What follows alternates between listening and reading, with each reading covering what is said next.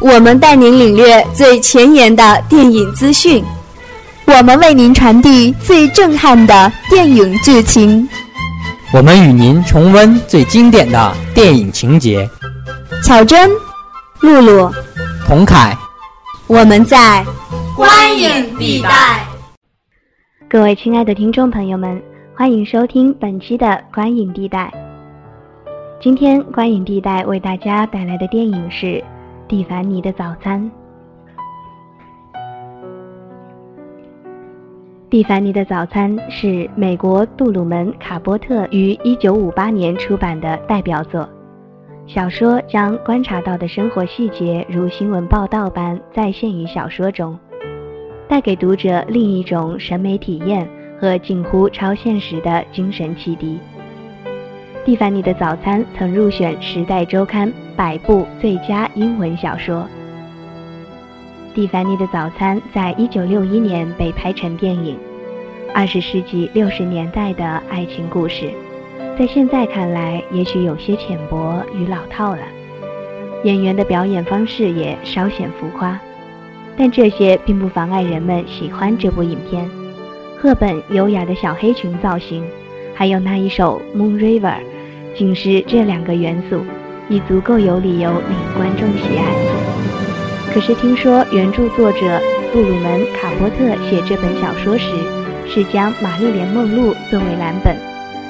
他心中主意的女主角人选也是梦露，制片方原意亦是邀请梦露担当女主角，却因其经纪人的阻挠而未能如愿。几经周折后，最终确定由奥黛丽·赫本出演此片。一向以清纯甜美示人的赫本，此番竟来出演轻佻的交际花的角色，人人都大感意外。却又好奇她该如何颠覆自身形象。后来，如我们所见，赫本将自身优雅的气质融入角色之中，将原本风情性感的女主角演绎得优雅俏皮，倒也独具人物魅力。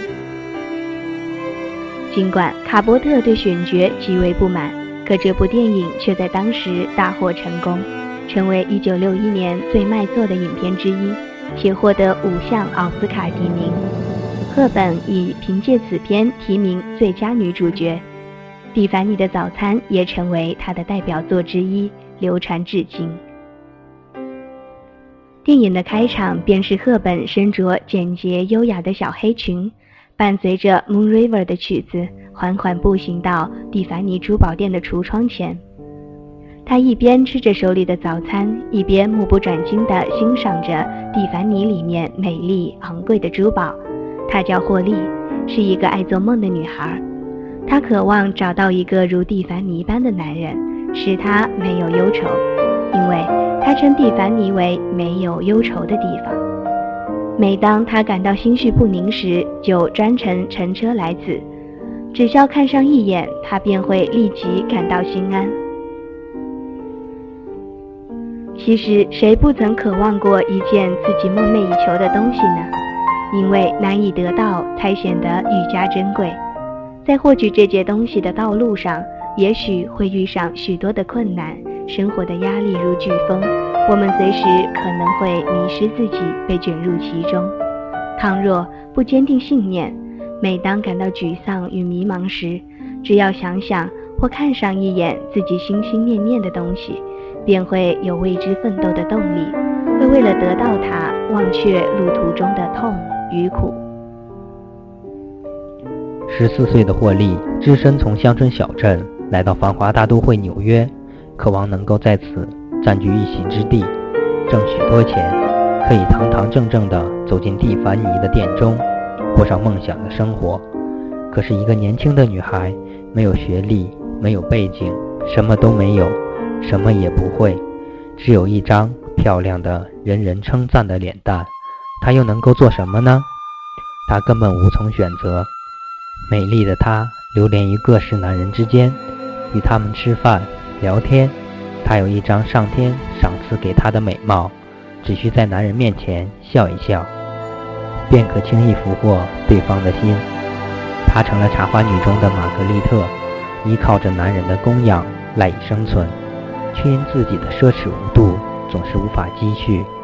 于是她决定改变策略，她要嫁给一个非常富有的富翁，这样她就能在墨西哥买一块地，与她的弟弟费特一起生活。费特擅长养马，而那儿非常适合养马。其实说到底，他也只是为了能够使自己与弟弟过上更好的生活，不再颠沛流离。蒂凡尼的早餐是一个互相拯救的故事。霍利整日周旋于不同男人之间，他的梦想是钓得金龟婿，然后和弟弟一起过上富足的生活。而保罗则是一位踌躇不得志的作家，出过一本书，却无人问津。他被一名贵妇包养，过着吃软饭的生活。获利与保留的钱都来得轻松，不像寻常人那样过着朝九晚五的生活。可说的难听些，他们都是吃软饭的人，仰仗着那些男人和女人的钱过活。我之所以称这是一个互相拯救的故事，也是因为爱情将他们从困境中解脱出来，摆脱旧日的生活，一同走向。明媚的未来之路。霍利与保罗是纽约这个繁华世界里渺小的如细沙的两个漂泊者。这里聚集了太多貌美和才华出众之人，人人都想出人头地，拔得头筹，可成功的位置却寥若晨星。大多数人都被淹没在茫茫人海中，一生默默无闻。这两个漂泊者因缘巧合地租进同一间公寓，大概因保罗长得有几分像霍利的弟弟费特，所以当霍利初次见到保罗时，便觉亲切，不由得回忆起往事。他对他袒露心声，说起自己的蒂凡尼，说起最爱的弟弟与他的梦想。他将他当成一个信赖的知心好友，忘记了他们才相识不久。与君初相识，犹如故人归，大概说的便是此情此景吧。几番接触后，他们互生好感。那日，保罗在家中写作，忽闻楼下传来袅袅之音，原来是霍利坐在窗台上，深情而真挚地唱着《Moon River》。那一刻，任何人都会被他打动。他不再是行走在各处的玫红色的高跟鞋了，他是那样忧郁，忧郁如蓝色的风铃，身不由己的随风晃动，却始终无法掌控自己的命运。霍利总是刻意隐藏自己，故意疏远旁人。我总觉得那时的霍利有一种与世隔绝的美，而保罗则已被迷至呆愣。他从未看见过霍利的这一面，这与他之前所认识的霍利简直判若两人。这个霍利那样惹人爱怜，楚楚动人。他对他莞尔一笑，这个笑容被保罗收藏于心中，成了他永远无法忘却的一幕。我想，保罗是懂他的人，同是天涯漂泊却骄傲自信的人。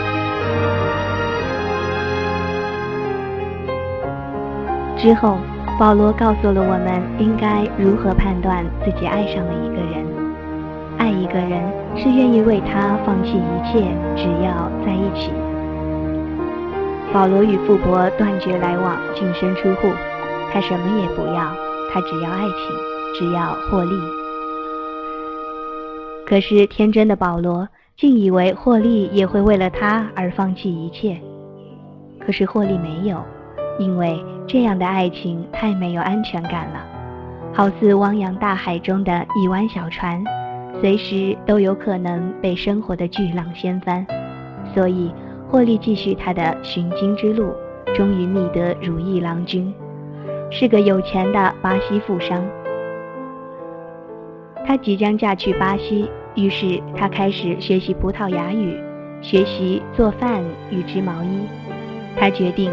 洗心革面去做一个好妻子，这样才能令他的家人满意。他改掉一切的坏毛病，他的前路一片坦荡。可是他却失去了往昔放肆的笑容。也许是因他最爱的弟弟死了，他的梦想再也不能完满了。也许是他即将放弃自己真正心爱的人，与另外一个毫不了解的男人结婚，他心中忧虑。可是他必须得承担生活中所有的不快，因为这是他自己的选择。金钱与爱情似乎总是难以两全其美。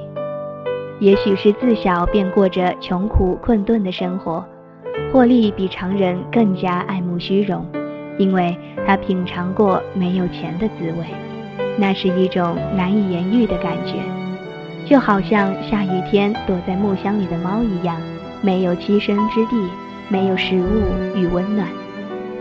人们匆匆走过，却没有一人肯给予关怀，所以在霍利的认知里。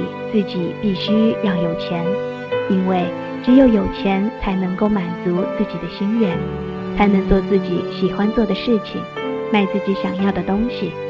有钱才会使人尊重，没钱的自己就是一只被你淋湿的猫。所以，霍利的这一生都在追求金钱，无论以何种方式。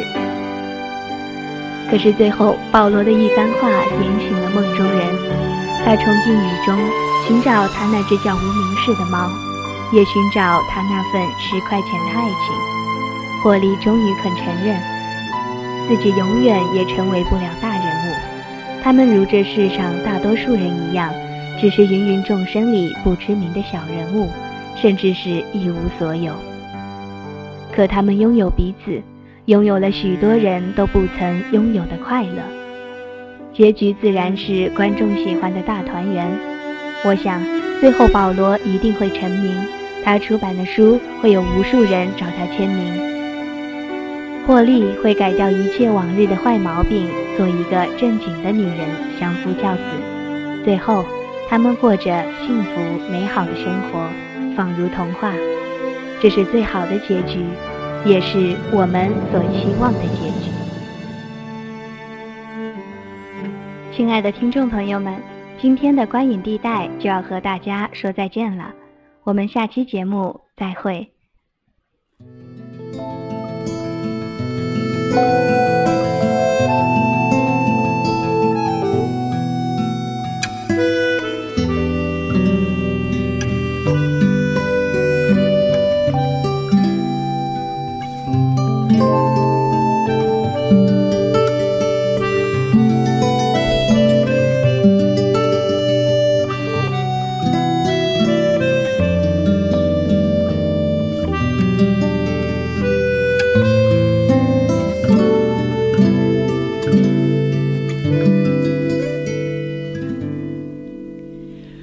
梦。